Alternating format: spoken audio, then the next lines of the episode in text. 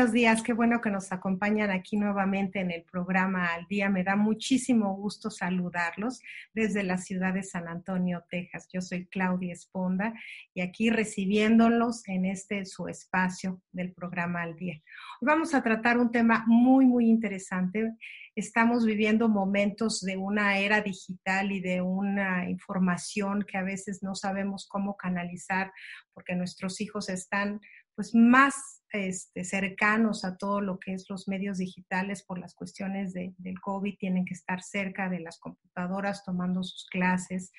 Pero yo creo que este tema acerca de cómo facilitar este acceso a los medios digitales a nuestros hijos ha sido una pregunta que nos hemos hecho ya años atrás. Y pues qué mejor que contar con un especialista, con alguien que tiene mucha experiencia en el en el uso de manejos digitales, en hablar con los padres a este respecto, que nos pueda canalizar todas esas dudas, todas esas preguntas de si lo estamos haciendo correctamente, de si podemos mejorar en algo esa relación que tenemos con nuestros hijos y con, la, eh, con los medios digitales, pues qué mejor que alguien que tiene esa experiencia. Hoy contamos con Melba Sangri, que es coach ejecutivo, conferencista internacional, facilitadora y experta en temas de liderazgo, desarrollo personal y ciudadanía digital. Durante más de 10 años, Melba se ha dedicado al empoderamiento de mujeres a través de los programas de Mamá Digital, así como asesoramiento sobre el uso responsable de las nuevas tecnologías y la educación. Es autora del libro Soy Mamá Digital y coautora de la Guía de los Derechos y las Responsabilidades de la Infancia de la Era Digital y del programa SPADIS, Escuela para Padres Digitales Despiertos, un programa para padres del siglo XXI. Pues muchas gracias, Melba, por acompañarnos esta mañana. Una larga experiencia en el aspecto digital y en asesorar a los padres. No, un gusto, de verdad, un gusto estar contigo. Yo soy quien te debe las gracias por la invitación, gracias por la confianza.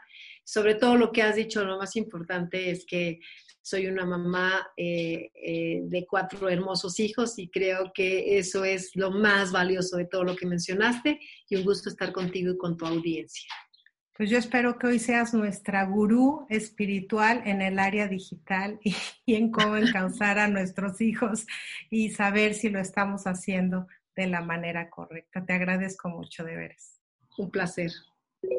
Yo quisiera comenzar, Melba, preguntándote, eh, ¿cuál sería una edad conveniente para ingresar o accesar a nuestros hijos a lo que es un dispositivo digital? Porque yo creo que esa es una de las grandes preguntas. He visto niños de edades de un año y medio ya con el teléfono de la mamá o incluso con aparatos especialmente supuestamente para niños pequeños utilizando estos dispositivos y de acuerdo a tu experiencia, ¿cuál sería un momento adecuado?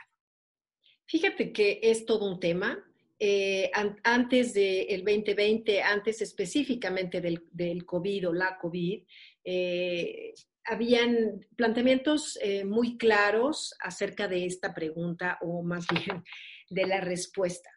Y estábamos basados en, en, algunos hechos de algunos especialistas que tienen que ver con el desarrollo cognitivo de los niños, con su, la evolución física y biológica de ellos, y también en lo otro, en lo que basábamos, recomendar una edad para que los niños ingresaran o pudieran iniciar el uso de las nuevas tecnologías tenía que ver con qué edad decían eh, los proveedores de las herramientas digitales. Ejemplo, Facebook. Facebook dice que la edad, y esta es una pregunta que hago en las conferencias, les digo, papá, ¿sabes cuál es la edad para que tu hijo abra una cuenta en Facebook? La mayoría no sabe y tienen niños de 8 años que ya tienen Facebook. Entonces levantan la mano y dicen 8 años y la edad son 13 años. Entonces te das cuenta que ya estábamos perdidos, ¿verdad? Ya estábamos permitiendo el acceso. ¿Por qué menciono lo de hoy día después de, de COVID que ha dejado claro que, que ahora la, en esta nueva realidad la tecnología y la comunidad es el futuro inmediato de la humanidad? Eh, y en este uso de las nuevas tecnologías están incluidas, por supuesto, los niños. Entonces, eso ha variado. Antes nosotros decíamos 13 años puede ser el momento en que un niño puede tener acceso a Internet de manera supervisada. Ese era como el planteamiento. Anterior a los 13 años, el niño podría tener, sí, un teléfono celular, pero un teléfono celular como esos que habían antes, que solamente le dabas eh, verde para contestar o, llamar y rojo para colgar.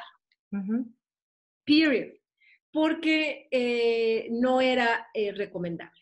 Sin embargo, hoy, sin embargo, hoy ha cambiado la modalidad.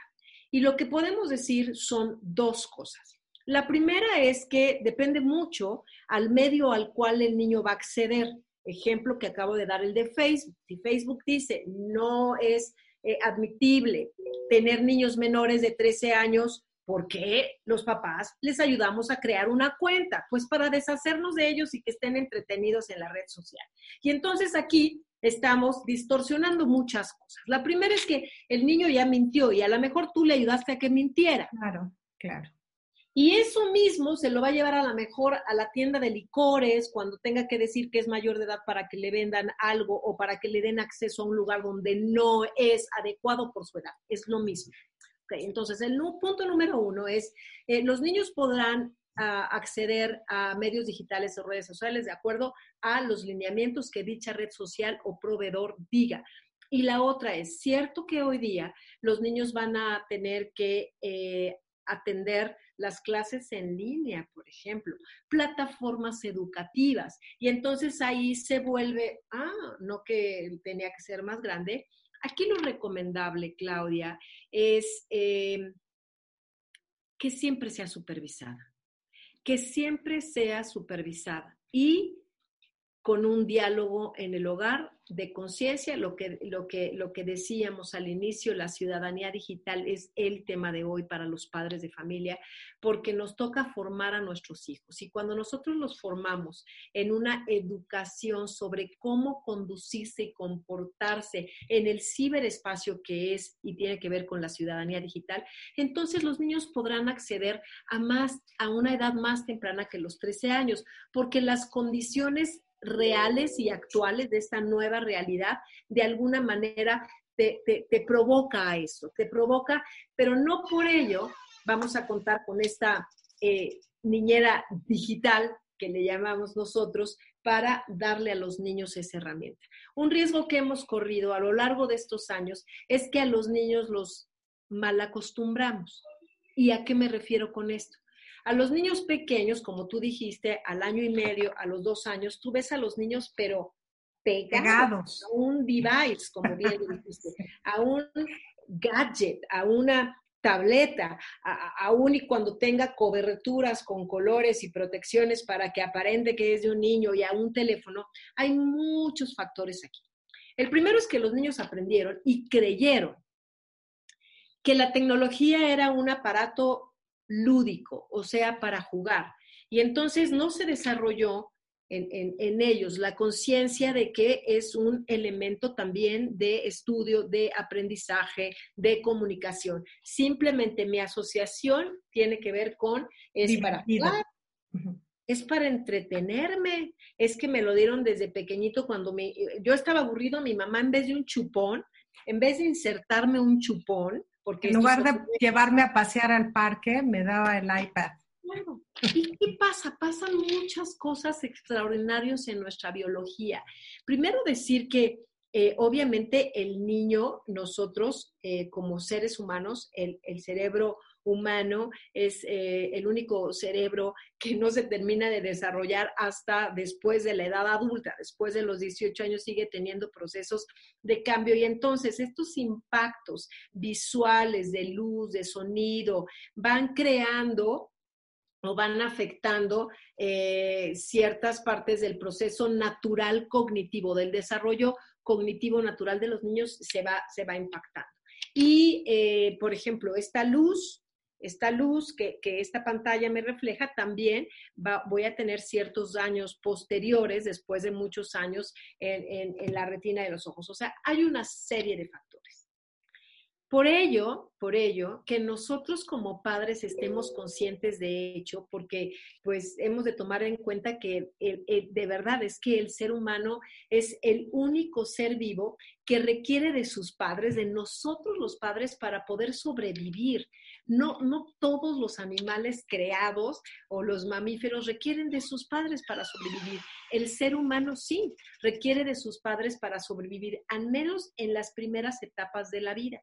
Y si nosotros les estamos dando esta educación como, como, ¿no? Me estorbas, qué aburrido estás, yo también, entonces te empiezo a dar diferentes devices o diferentes formas de que tú te entretengas, empiezo a asociar el uso de las nuevas tecnologías con entretenerme, con jugar y no específicamente en todo el potencial que podría ser. Fíjate, de los cero a los 14 años, los, nosotros los niños o los humanos pasamos por cuatro etapas de desarrollo que requieren algunas cosas que tratamos de sustituir, Claudia. Fíjate lo que estas cuatro eh, eh, etapas, diferentes cuatro, cuatro etapas, eh, de 0 a 14 años pasamos por cuatro etapas.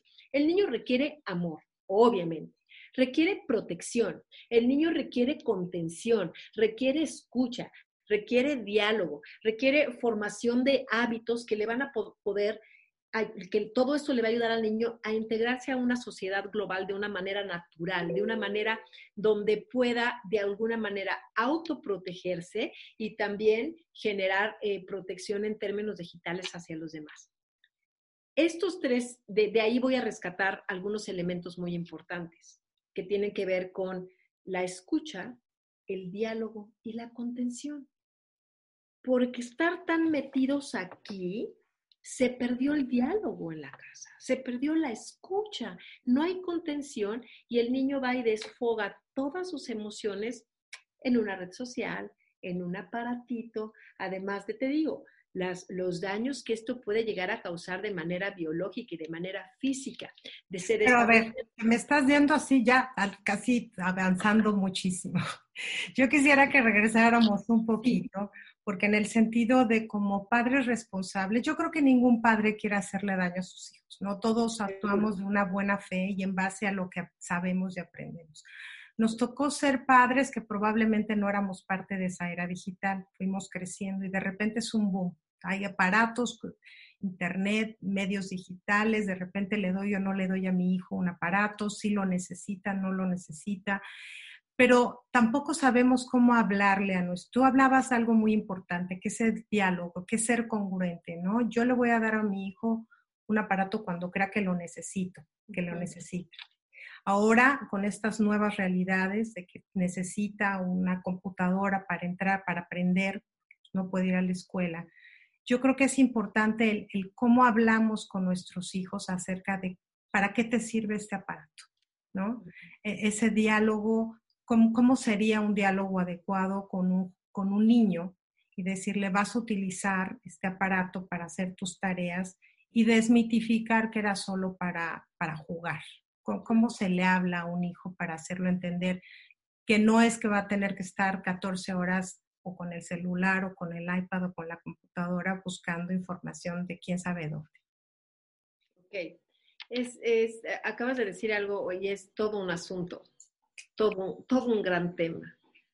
El cómo hacerlo. Quizás sabemos el qué, pero no sabemos el cómo, para que tenga o produzca verdaderamente un impacto, o sea, eh, influya en la conducta del niño. Primero, eh, creo que hay algo muy importante, es que nosotros seamos el ejemplo, porque las palabras empujan, pero el ejemplo arrastra. Yo no puedo decirle a mi hijo algunos lineamientos o establecer algunos límites si yo misma o yo mismo, papá o mamá, no soy eh, el ejemplo en ello. Entonces, lo primero sería ser ejemplo. Eh, y para esto hay, varias, hay varias cosas que nosotros sugerimos en Mamá Digital. Lo primero, y como bien lo dijiste, no hay papá que quiera hacerle daño a su hijo a veces se producen estos daños por ignorancia, no es otra cosa, porque les, amamos. Entonces, al partir de les amamos, partiendo de este punto, es hacerlo, eh, pues obviamente con amor, y con una comprensión de que el niño vive definitivamente en otro mundo. Es diferente lo que nosotros hoy vemos a, a lo que ellos ven. Entonces, pues algo que nosotros sugerimos es bajarte al nivel del niño. Eh, y esto eh, puede ser hasta un ejemplo real. Cuando tú le dices al niño algo y estás parado y el niño es pequeño, eh, de alguna manera es una vez más algo impositivo. Pero cuando tú te agachas y puedes mirarle a los ojos y le dices con autoridad, y con seguridad, que es el otro elemento muy importante. Claudia, es la primera vez en la historia de la humanidad que la generación de los hijos aparentemente saben más que los padres. Y me refiero al uso de las nuevas tecnologías, porque tú lo decías. Resulta que nacimos en el mundo análogo. Y de repente, ¡pum!, todo es digital, ¡pum!, todo es por internet, todo, absolutamente todo. Ahora tienes que pedirles que te ayuden. Claro.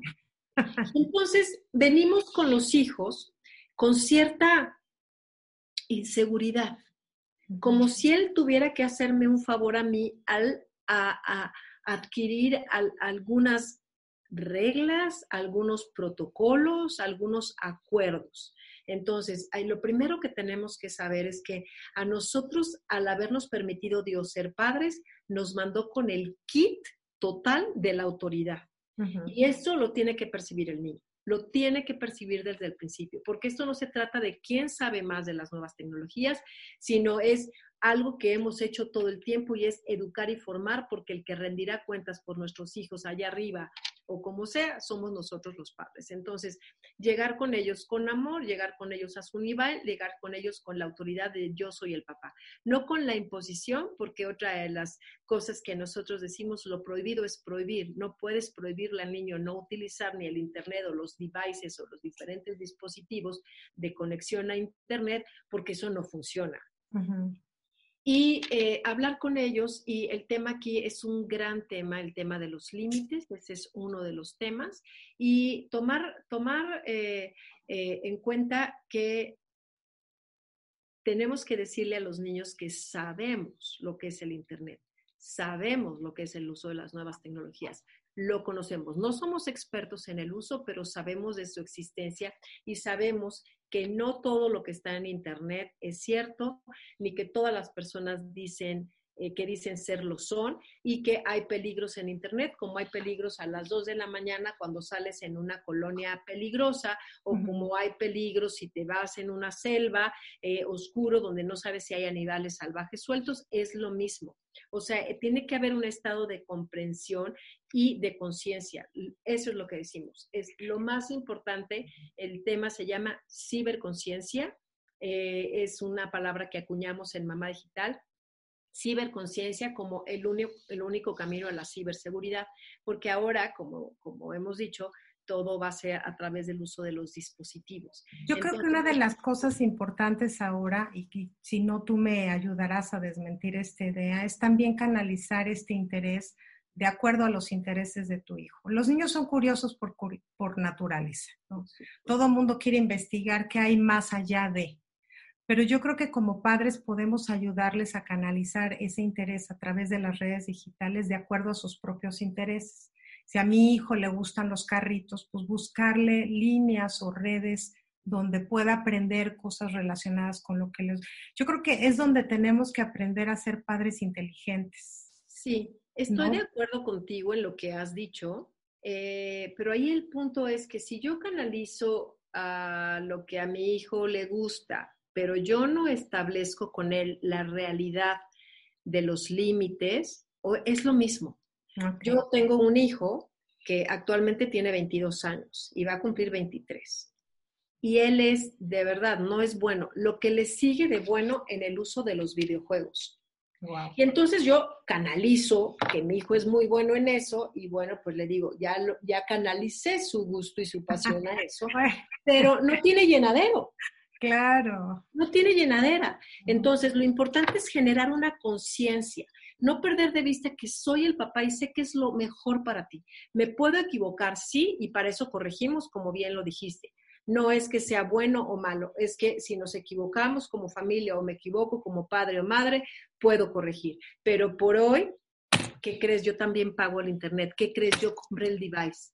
¿Y qué crees? Tengo la autoridad. Y entonces el uso no es que Internet sea malo, es bueno y malo, eso no tiene como una consideración, vas a encontrar de todo acá, pero lo importante es generar una conciencia, es generar una conciencia.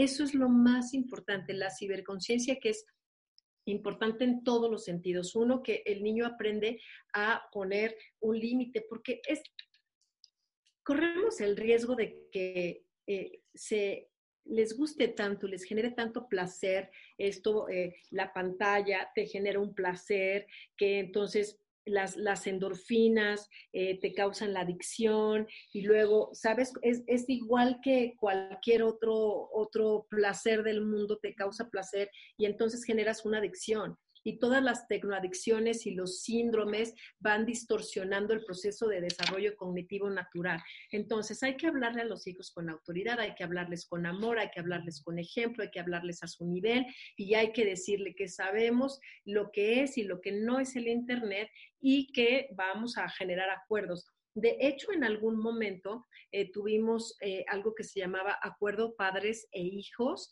eh, para el uso del Internet cuando tú generas este diálogo, como tú lo decías, decirle, bueno, está increíble, hay cosas buenas, todo va a ser ahí, pero vamos a generar acuerdos. Y los acuerdos es totalmente tiene que ver con la edad y con el uso que se le va a dar también eh, eh, y en dónde va a estar ubicado, eh, dónde pueden jugar, a qué hora no pueden jugar, cuánto tiempo y con ciertos acuerdos. Y, y generó un gusto increíble cuando había un pequeño como contrato de acuerdos entre los papás y los hijos generaran esta conversación de conciencia y lo firmaban que estaban de acuerdo que iban a utilizar el Internet cierto para la escuela, eh, cierto para tener eh, sesiones eh, virtuales de relacionarse con sus amigos. Oye, después de tantos meses de, de, cuarentena o de quedarse en casa, pues surgieron otro tipo de prácticas para el uso del Internet.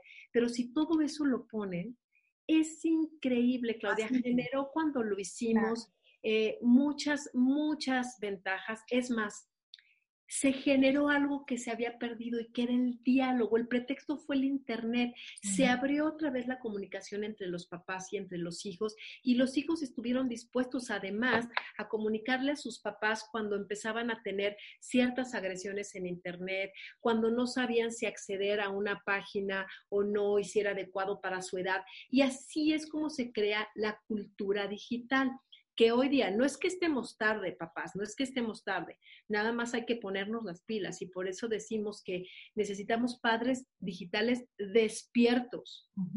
O sea, despierta, porque un, un, un algo que, que, que ocurre es que los papás, por pensar que nuestros hijos son o tienen muchas destrezas digitales, por creer que porque ellos son los que nos van, como dices tú, a veces les tenemos que preguntar, porque son buenos al utilizar las nuevas tecnologías, eso no quiere decir que el niño puede eh, cuidarse y protegerse o tener la conciencia de los peligros que hay en Internet. Y como decimos en Mamá Digital, palabras de Mari Pelcastre, nuestra directora de educación, dice que creer que los niños, porque son muy buenos utilizando las nuevas tecnologías, pueden cuidarse de los peligros del Internet, equivale a darle las llaves de un Ferrari y decirle además que lo maneje, que lo maneje por el espejo retrovisor. Y además es quitarnos toda nuestra responsabilidad, ¿no? Como papás. Tú bien decías en un principio que los dábamos como, pues hay que te cuide, entretente con el Facebook, con el Twitter, con el Instagram y todo eso.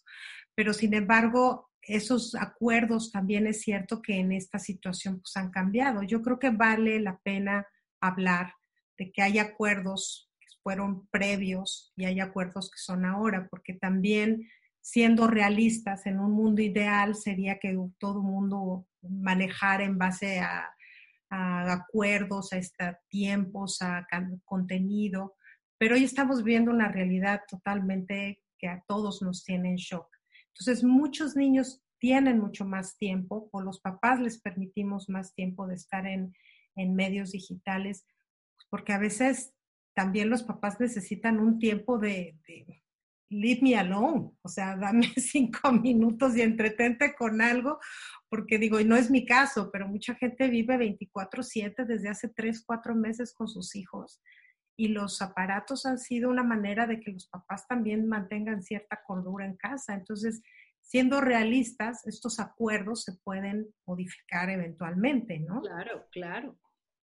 Ahora, ¿cómo, cómo afecta esa brecha generacional entre padres e hijos? Tú hablabas mucho de que, pues, es cierto, les pedimos a nuestros hijos, yo hasta la fecha cambiarle de un canal de Netflix al Hulu me cuesta trabajo. Entonces siempre estoy recurriendo a mis hijos de, oye, en la aplicación no pude bajar esto, ¿cómo le hago? Pero esta brecha se ha dado, pues, porque no nos tocó a los papás de 50 para arriba vivir este boom digital.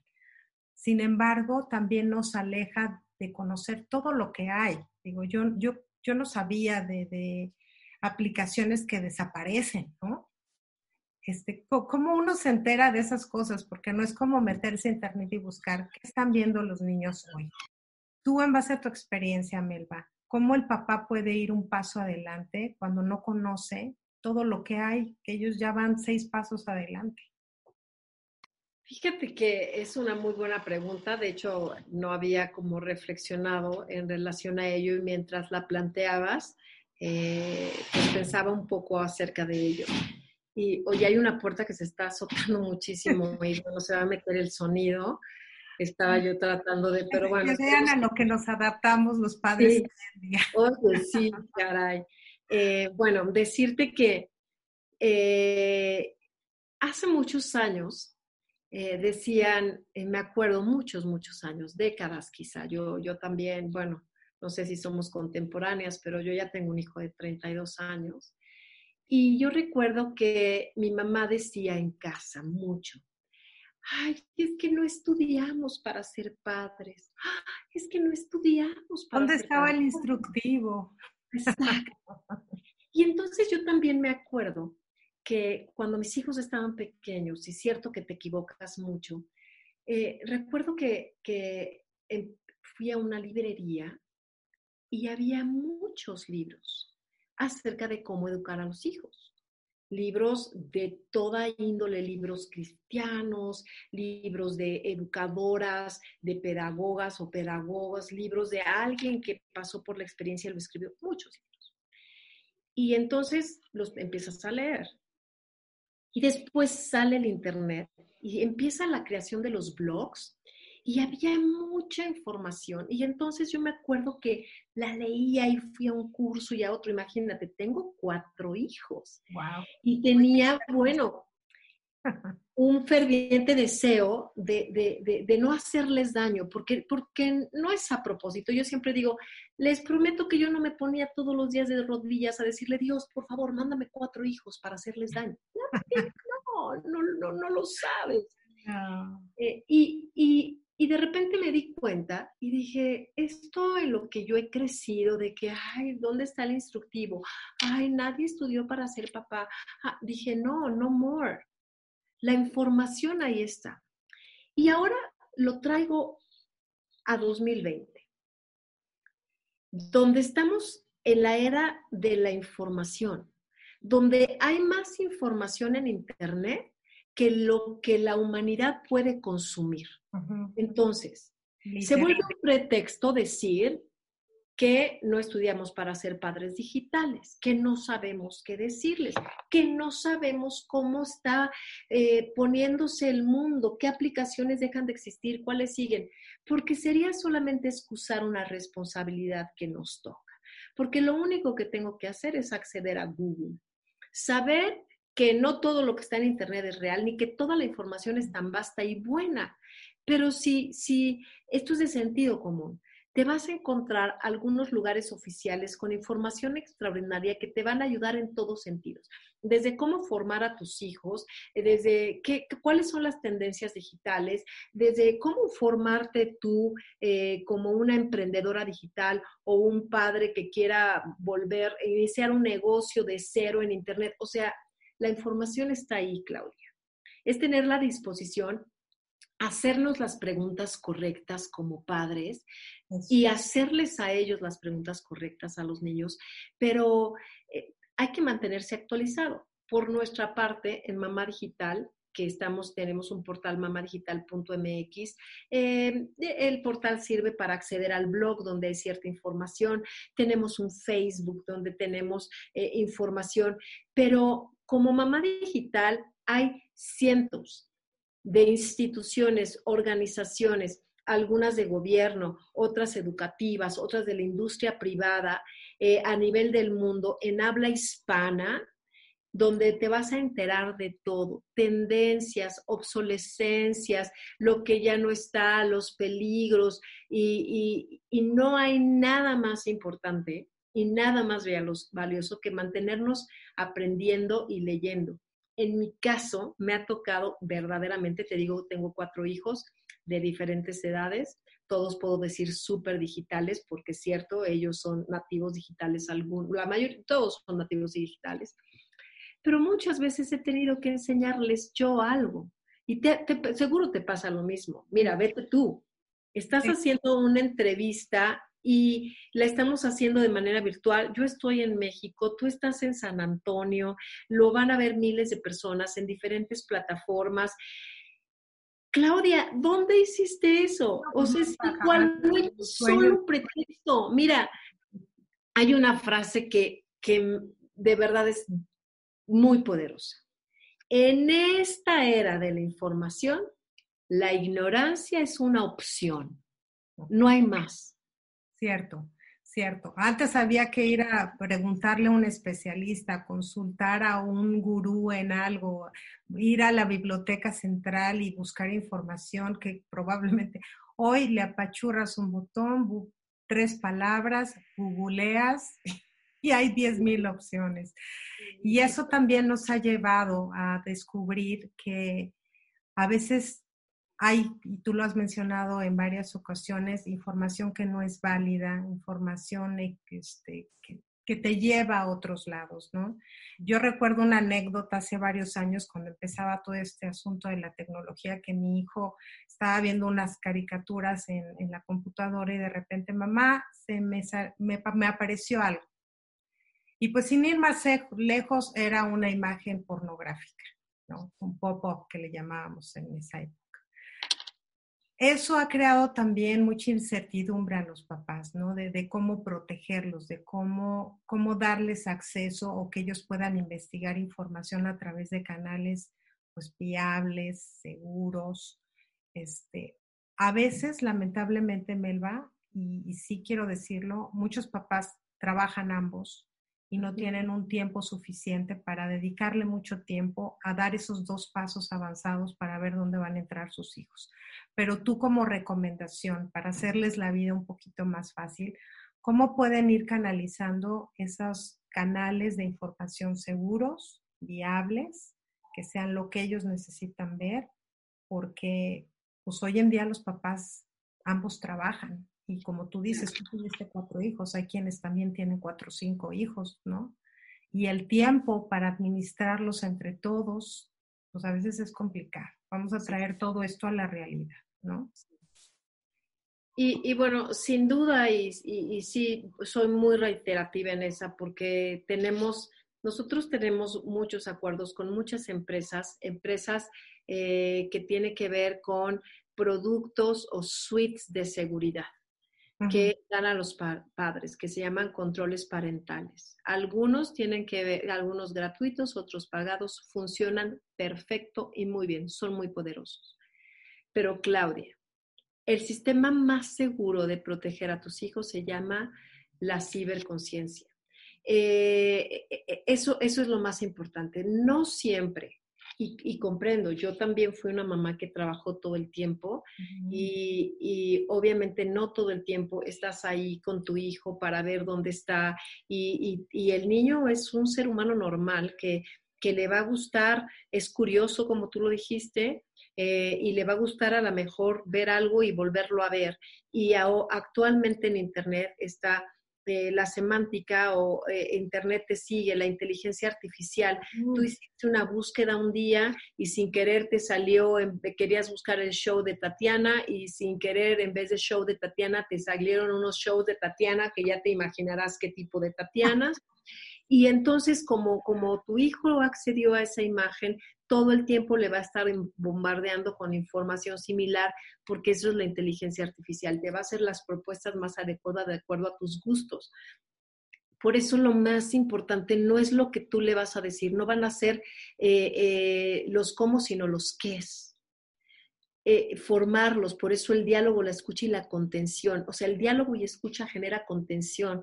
Y el mismo, el mismo hijo, la idea es que tu hijo se aprenda a autorregular, autoproteger y que sepa que cuando llega por alguna razón, como tú lo dijiste, de repente ¡pum!, la imagen pornográfica. Y ese pop-off de tres segundos puede ser que dure. una imagen pornográfica de tres segundos puede ser que al niño le tarde dos años y medio de borrar de la mente. De la mente. Y, y obviamente puede generar cierta adicción. ¿Por qué? Porque los seres humanos tenemos cuatro instintos, ¿no? El emocional, el social, y dentro de los, de los, de los instintos está el sexual. Es normal que de repente lo, lo, ves y te genera un gusto, un placer, un deleite. Si te asustas, pero hay algo que te dice, vuelvo a ver, dale clic. Pero si tú ya dialogaste con tu hijo, si ya generaste un espacio de diálogo en casa y de escucha, te lo va a decir eh, o va a detenerse, aunque tú no le estés viendo, se va a detener porque de esto ya han hablado en casa. no le estás ocultando nada, no se lo estás prohibiendo. Por eso es muy importante, muy importante el diálogo. Es de verdad, eh, no hay un control parental más poderoso que ese. De cualquier manera, siempre recomendamos, hay muchos controles parentales, como les digo, de diferentes marcas. Eh, que se llaman suites de seguridad muy completas, que no solamente ayudan porque hay algunos pequeños que todavía puede ser que ya dialogaste con ellos acerca del tema y se empieza a generar esta conciencia digital, y, pero ciertamente muchas veces van a ser víctimas, o sea, sí, hay especialistas que hacen de alguna manera cómo meterse eh, en, de alguna manera en la pantalla de los niños. Los hay y los van a ver siempre. Pero los niños son víctimas y nosotros recomendamos, de verdad, no hay que jugarle al vivo, hay que hacer, eh, bueno, uno, lo primero es dialogar, eh, decirle al niño, esto no te conviene, no es que sea malo o bueno, no, es que no te conviene por lo que va a generar en tu mente, en tu futuro, etcétera, y porque no siempre vas a estar con él, porque ahora todo es digital, a donde vayan van a tener acceso a Internet y acceso en algunos lugares no tienen ciertos firewalls eh, que... que, o van a casa del amiguito, me Claro, claro. Y todo el control que tienes tú en tu casa, pues en tres segundos en casa del amigo se pierde. ¿Cómo, se le habla a un niño? Porque digo, quizá en una etapa adolescente el diálogo pueda ser como más lineal, ¿no? Pero siendo en una etapa de, pues no sé, un niño de tres, no, no de tres, ya hablo yo de ocho, nueve, diez años, que descubres que tu hijo está entrando a páginas inapropiadas. ¿Cómo te acercas a él de acuerdo a, a lo que has escuchado de los padres o a las conferencias que das a hablarle y evitar que siga ese interés? ¿Cómo, cómo se le hace? Sí, bueno, lo primero que nosotros nos han tocado muchos casos que las mamás, y eso ya tiene muchos años que lo hacíamos, de hecho, uno de los capítulos del libro, mi libro eh, de Soy Mamá Digital, es un libro que ya de alguna manera está obsoleto, alguna vez voy a volver a hacer otro, porque ahí les enseñábamos a las mamás cómo meterte al ordenador de la casa o a la computadora y cómo buscar en el historial a qué páginas estaba accediendo. Bueno, resulta que un... En, borrar. cómo borrar esas páginas, o sea, los niños no las sabían borrar, pero las mamás decían, no, mi hijo no ve pornografía, por ejemplo. Y descubrían que no solo veían pornografía, sino que pagaban para seguir y tener más acceso. Era un impacto. Y entonces resultaba ya, ok, le prohíbo la computadora, no creo que sería lo adecuado. Le prohíbo, tampoco es lo adecuado, no es lo adecuado. Entonces, ¿cómo abordar el diálogo? Y ahí, bueno, pues la verdad se, se abría la posibilidad a que muchos papás reaccionan de una manera, eh, bueno, algunos todavía hay papás que golpean a los niños, que castigan a los niños, pero lo más importante que nosotros les decíamos, o sea, eso no es el, el método, al menos en Mamá Digital no fomentamos eso.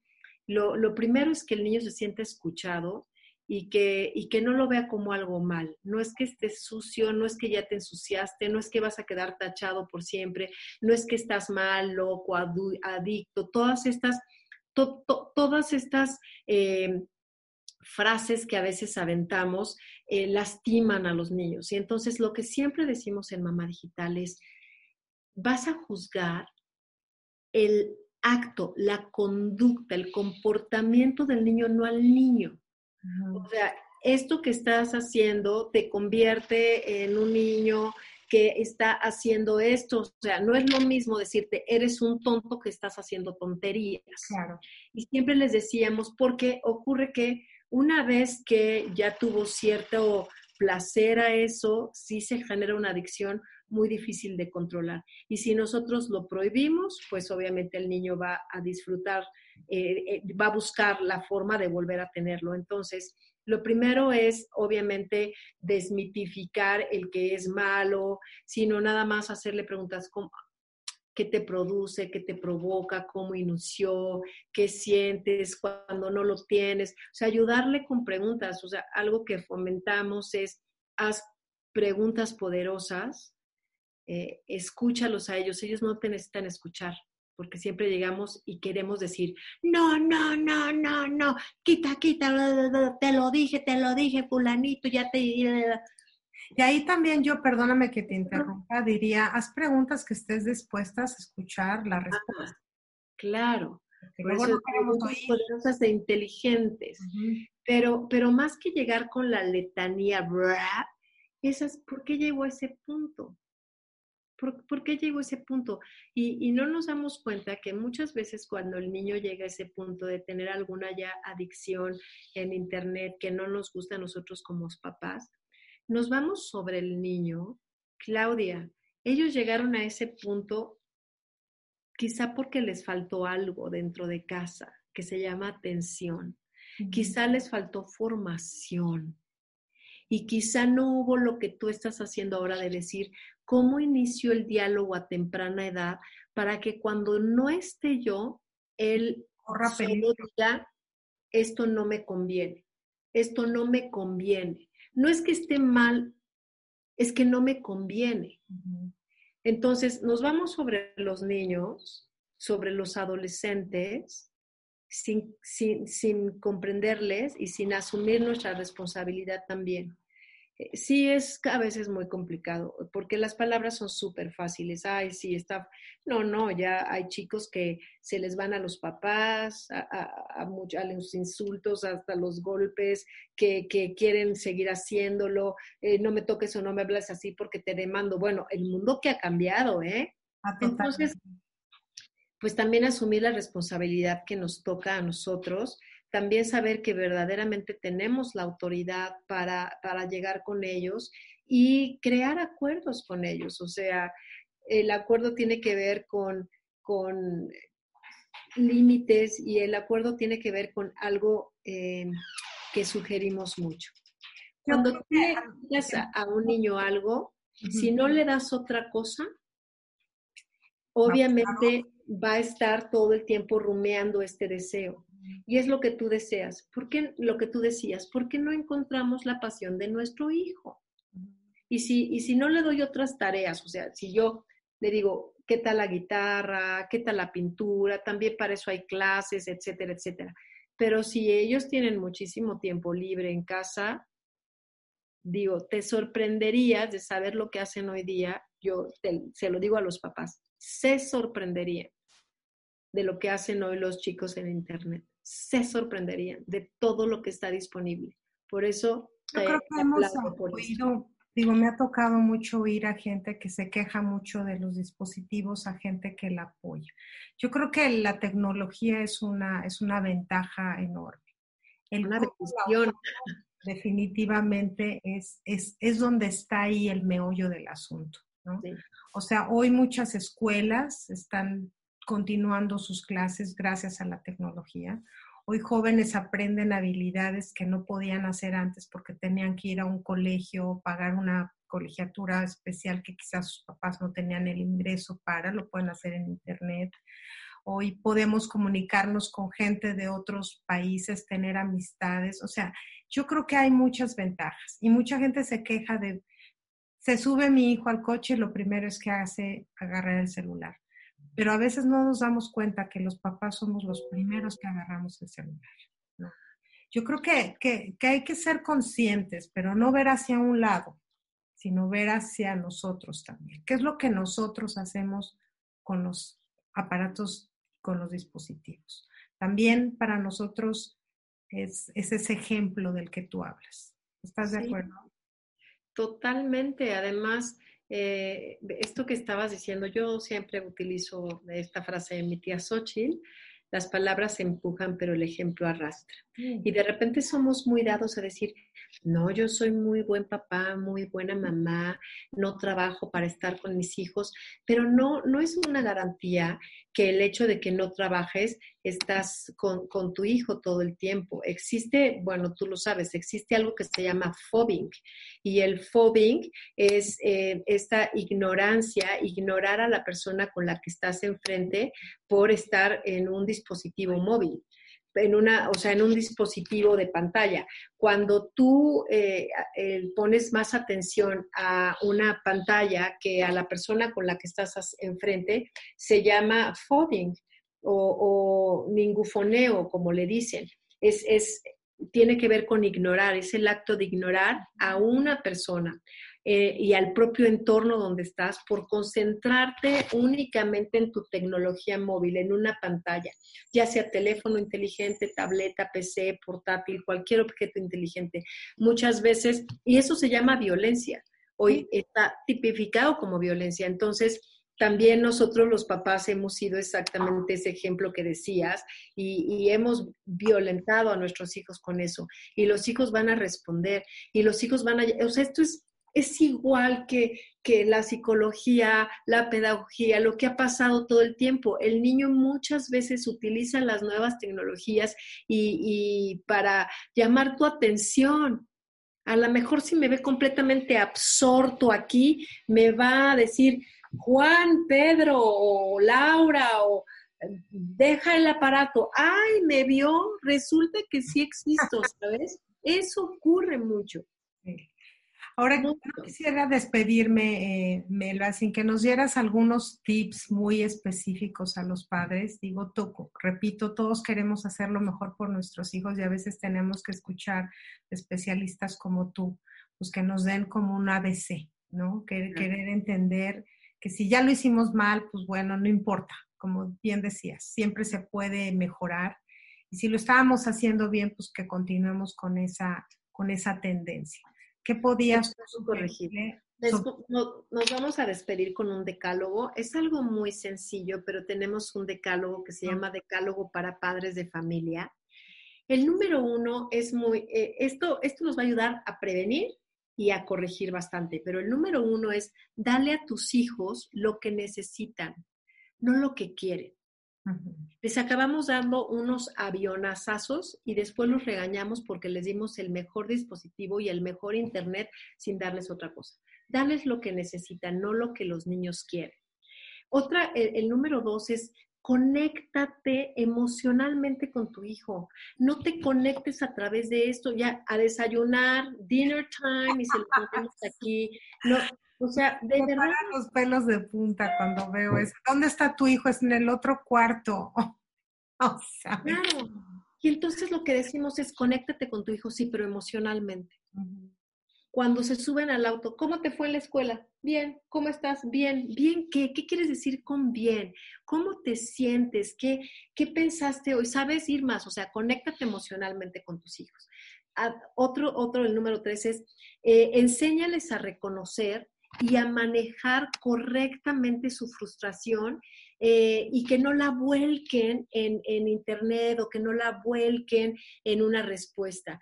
Importante, enséñales a tus hijos a manejar sus emociones, sobre todo su frustración, sobre todo sus miedos, sin que busquen obviamente descargar esta emoción con alguien más. Esa, esa es pues eh, me parece muy, muy importante eh, que la tengamos. La otra que sigue es, por favor, papás, les decimos, pon atención a las preocupaciones de tus hijos, pon atención a sus inquietudes, a sus dudas. Y por favor no uses la tecnología solamente como una cura para el aburrimiento. No, preocúpate por él, preocúpate por sus inquietudes y no se lo des como tecnología. Las cinco es, papás, les decimos, aprende a distinguir una conducta riesgosa y pon límites. Eh, hay, hay formas de saber cuando tu niño tu hijo, tu adolescente está teniendo ciertas agresiones en Internet.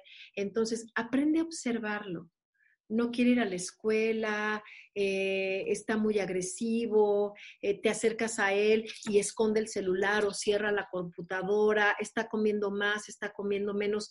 Si estamos presentes a nuestros hijos, vas a detectar cuando él está cayendo en alguna, eh, alguna conducta, que tiene alguna conducta riesgosa porque está sufriendo algo. El número seis es evita el uso de la tecnología durante las comidas y siempre decimos, incluido tú, papá y mamá, evítalo. ¿Qué tal? ¿No? Ahí estamos todos, tuiteando, whatsappeando, todo el mundo está así en la comida. Entonces hay que evitarla. Pon tu celular, papá y mamá, les decimos, por favor, si vas a pasar con tu hijo media hora, dos o tres horas al día, cuando ese tiempo sea para estar con ellos, pon tu celular en vibrador y que no haya nada más importante que, ellos, porque ellos van a aprender a distinguir que, la tecnología es para aprender, para estudiar, para trabajar, para hacer trámites, pero que eh, la conexión emocional esa es muy importante y muy valiosa. Eh, enseña a tus hijos ciudadanía digital, eso es muy importante, que tiene que ver con aprender a respetar a los demás y saber que hay un código. Eh, no moral, eh, no es un código, es un código como de valores, de poder respetar. En algún momento podemos hablar un poco más acerca de la ciudadanía digital.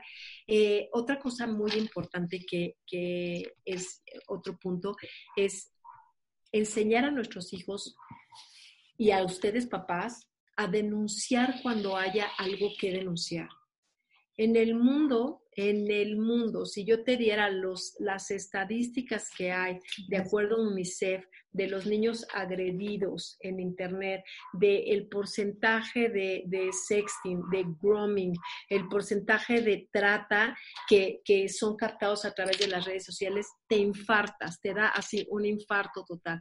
Entonces, hay que denunciar, hay que fomentar la cultura de denuncia. En México, en Estados Unidos y en cualquier parte del mundo hay medios donde podemos eh, obviamente denunciar y eso le da seguridad al niño. La otra es que la última, hay que establecer, eh, bueno, la penúltima, horarios y límites. Eso nos toca, eso funciona. Horarios y no límites. les guste. ¿Perdón? Que les guste o no les guste. Claro. Horarios y límites. De hecho, te voy a decir algo, psicológicamente está comprobado que a los niños lo que les hace falta y los que los lleva muchas veces a desarrollar ciertas tecnoadicciones y síndromes tiene que ver con que no les pusimos límites. A los niños les gustan los límites, les gusta que les digas tres veces a la semana vas a limpiar, cuatro veces, 40 minutos, esta área no la toques, esto. Cuando nosotros aprendemos a poner límites, a los niños les, es más, les hacen falta, les hacen falta. Y la última con la que voy a, hacer, a, cerrar es la regla de oro para todos. Vive la regla de oro en tu vida y dile a los niños que vivan la regla de oro. Trata a los demás como quieren que te como quieres ser tratado. Y con eso, Claudia, eh, no es la panacea. Eh, soy soy eh, mamá y esto lo aprendí yo también me doy topes en la pared de no haber hecho algunas cosas, me sigo equivocando como cualquiera de nosotras. Sin embargo, bueno, pues hoy considero a Internet y a Google un gran aliado en mi vida. Sé que lo último que he aprendido ha tenido que ver con Internet y que Internet es maravilloso, solamente hay que aprender a utilizarlo y aprender obviamente a sacarle el mayor provecho y beneficio y alejarnos de aquello que pueda ser algo que perjudique nuestro desarrollo humano y nuestro conducta y comportamiento. Pues yo te agradezco muchísimo, Melba, esta, esta hora de conversación. Creo que nos has aclarado muchas dudas y como dije al principio, sí va a funcionar como un gurú espiritual en el área tecnológica porque yo creo que nos abres algo que, que yo resumiría en ser responsables, ¿no? En que no se vale no saber, en que es cierto, muchos de nosotros no crecimos en una era digital, pero eso no nos evita que no nos involucremos, sobre todo por el bien de la educación de nuestros hijos, por estar cerca de ellos, hasta por comunicarnos con ellos, ¿no? Hasta por entender su lenguaje virtual ahora que tienen. ¿No? E, es, una, es un deber, es una responsabilidad, es una obligación como padres y que además nos sirve mucho en nuestra vida diaria para todos los que antes no hacíamos y ahora estamos haciendo cuestiones digitales, pues es también una maravilla para nosotros abrirnos a un mundo que pues era desconocido hasta hace algunos años y que además de esta situación pues nos forzó a muchos a, aventurarnos como que dice, a fuerza pues, yo quisiera este, dar unos, una información de algunas aplicaciones que incluso encontré en internet para aquellos papás que quieran tener un parent control a través de los dispositivos. Está el Family Time, que maneja contenido, tiempo, ubicación, hasta qué horas debe acostarse el niño, le marca una, una señal. Está, eh, también da alertas, el filtros de internet, qué páginas puede entrar. Eh, hay otra que se llama Custodio, con Q, no, sí, con Q, que también es muestra actividad, el tiempo en Instagram que pasan nuestros hijos, en Twitter, hace un rastreo y filtro de contenidos, bloqueo de páginas, otra que se llama Our Pact, y déjame ver cuáles otras encontré por aquí, ESET Parental, Norton Family Premier, y Kaspersky Safe Kids. Hay muchas aplicaciones que usted puede encontrar en Internet. Si quiere, no puede estar 24/7, si ya hizo todo lo que Melba nos dijo, pues vale la pena un doble candado y poder estar ciertos que nuestros hijos están protegidos, por lo menos en, en alguna forma. Yo te agradezco muchísimo, Melba, y voy a invitar a la gente que si usted tiene dudas, comentarios, quiere participar en los cursos que ofrece Melba, lo haga a través de la página de internet que se llama mamadigital.mx o la busque a través de Facebook también como mamadigital.mx. Ahora sí que ahí le voy a dejar de tarea a Melba que los eh, asesore a todos ustedes y a todos nosotros y que siempre estemos abiertos a aprender hoy en día hay muchas maneras de hacerlo y pues que si este es un tema en lo particular que a usted le interesa, pues que se asocie a, esta, a este grupo de Facebook de Mamá Digital y pueda obtener a través de Melba pues todas estas pláticas. Claro. Le pueden dar like a nuestra página, a, la página de Facebook. En, Mama, de, Facebook estamos como mamadigital.mx. Danos, regálanos un me gusta y ahí estamos posteando diferente información, como bien lo dijiste, Clau.